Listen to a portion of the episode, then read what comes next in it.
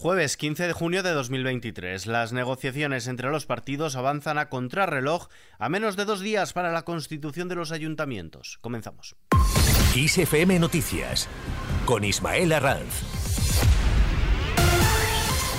¿Qué tal? Partido Popular y Vox han coincidido en que mantienen sus manos tendidas para alcanzar un acuerdo en Murcia, pese al encontronazo de ayer al excluir los primeros a los segundos de la mesa del Parlamento Regional, mientras que han entrado en faena en la Comunidad Valenciana con el reparto de áreas y el programa de gobierno. De este modo, Vox asumirá la vicepresidenta primera de la Generalitat, que tendrá también las competencias de la Consellería de Cultura y que estará encabezada por el torero Vicente Barrera, así como la Consejería de Agricultura y la de Justicia, Interior y Gobernación dentro del acuerdo de gobierno con el Partido Popular de la Comunidad Valenciana para gobernar esta región. Por otro lado, el Partido Popular ha rechazado la oferta de que el más votado gobierne seis ciudades en Castilla-La Mancha.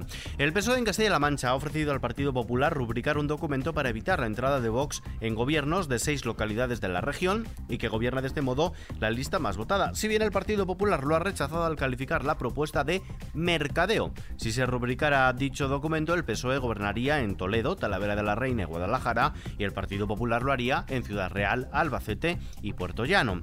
Cambiamos de asunto. Sánchez se volcará en la justicia social. El presidente de el gobierno, Pedro Sánchez, pretende volcarse durante la presidencia española del Consejo de la Unión Europea en lograr una mayor justicia social, que la riqueza se genere llegue a todos los ciudadanos y conseguir potenciar la autonomía estratégica europea para no depender de terceros países. Estas son algunas de las prioridades para este periodo que Sánchez ha enumerado en el acto de presentación de la presidencia semestral que España asumirá el próximo 1 de julio en un acto en el que ha hecho público también el logo de este periodo y la página web de el mismo es la página eu2023.es. España es un país profundamente europeísta. Y lo es porque Europa es una realidad que nos cohesiona como nación, que une a todos nuestros ciudadanos y ciudadanas, desde los más mayores a los más jóvenes, y que nos ha ayudado a convertir a nuestro país en uno de los países más prósperos y también más avanzados del mundo. Somos lo que somos, en buena medida, gracias a Europa. Europa fue nuestra puerta a la modernidad, también a la consolidación de la democracia en nuestro país y sin duda alguna seguirá siendo el camino que nos conduzca al futuro mejor.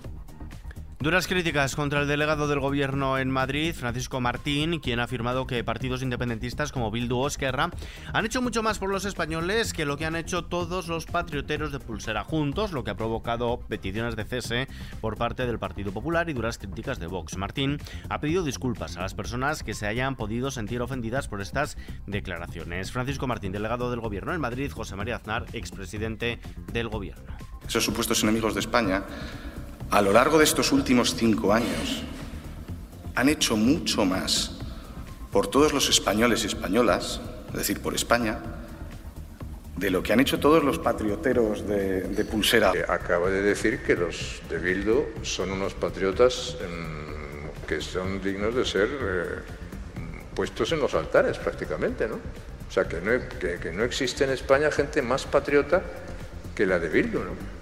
El Parlamento Europeo ha instado a la OTAN a cumplir su compromiso con Ucrania y allanar el camino para tramitar su adhesión a la Alianza Atlántica. Los eurodiputados han mostrado su confianza en que el proceso de adhesión se inicie toda vez finalizada la guerra y concluya lo antes posible. Hasta que se complete este proceso, la Unión Europea y los Estados miembros, junto al resto de miembros de la OTAN y sus socios, deberán colaborar estrechamente con Ucrania en el desarrollo de un marco temporal de garantías de seguridad que deberá aplicarse tras la guerra. Todo ello en un momento en el que Ucrania reconoce que el avance de sus tropas en la contraofensiva es lento debido a la resistencia de Rusia y los campos minados que le dificultan penetrar la defensa rusa, pese a lo cual dan por seguro que habrá más progresos tras haber recuperado más de 100 kilómetros cuadrados de territorio ocupado en 10 días.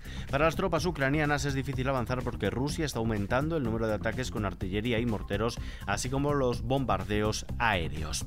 El Banco Central Europeo ha revisado una décima a la baja hasta el 0,9% el crecimiento económico previsto en la eurozona para este año 2023, en tanto que ha elevado una décima su estimación de inflación media para este año al 5,4%. 4%, de acuerdo con la actualización de previsiones publicada este jueves.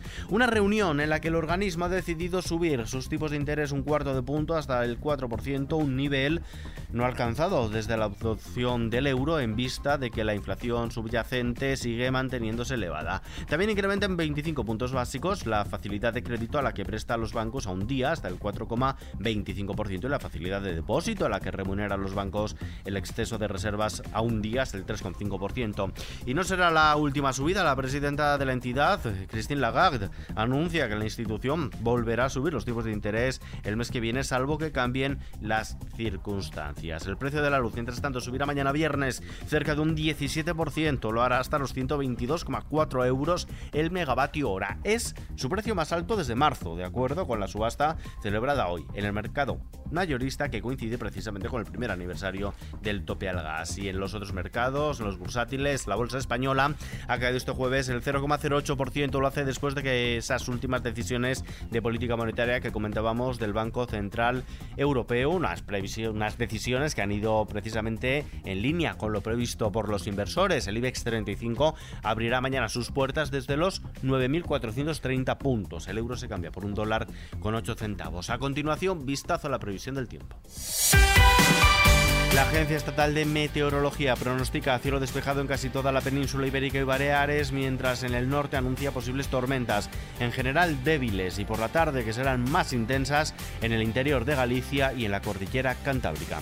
En Canarias, intervalos de nubes bajas, en el norte de las islas, cielo poco nuboso, en el sur las temperaturas por lo general subirán, salvo en Galicia, en el área mediterránea y en Canarias, donde permanecerán con pocos cambios. Y terminamos.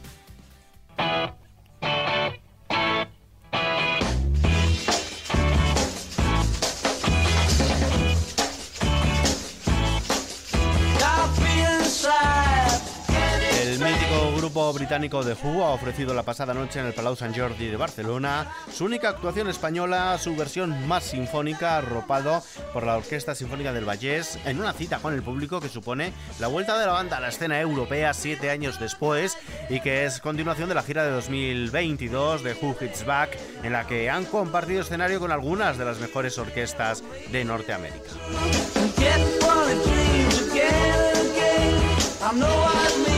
con esto nos despedimos por hoy. La información continúa en los boletines de XFM y ampliada aquí en nuestro podcast XFM Noticias. Paula San Pablo en la realización. Un saludo de Ismael Arranz. Hasta la próxima.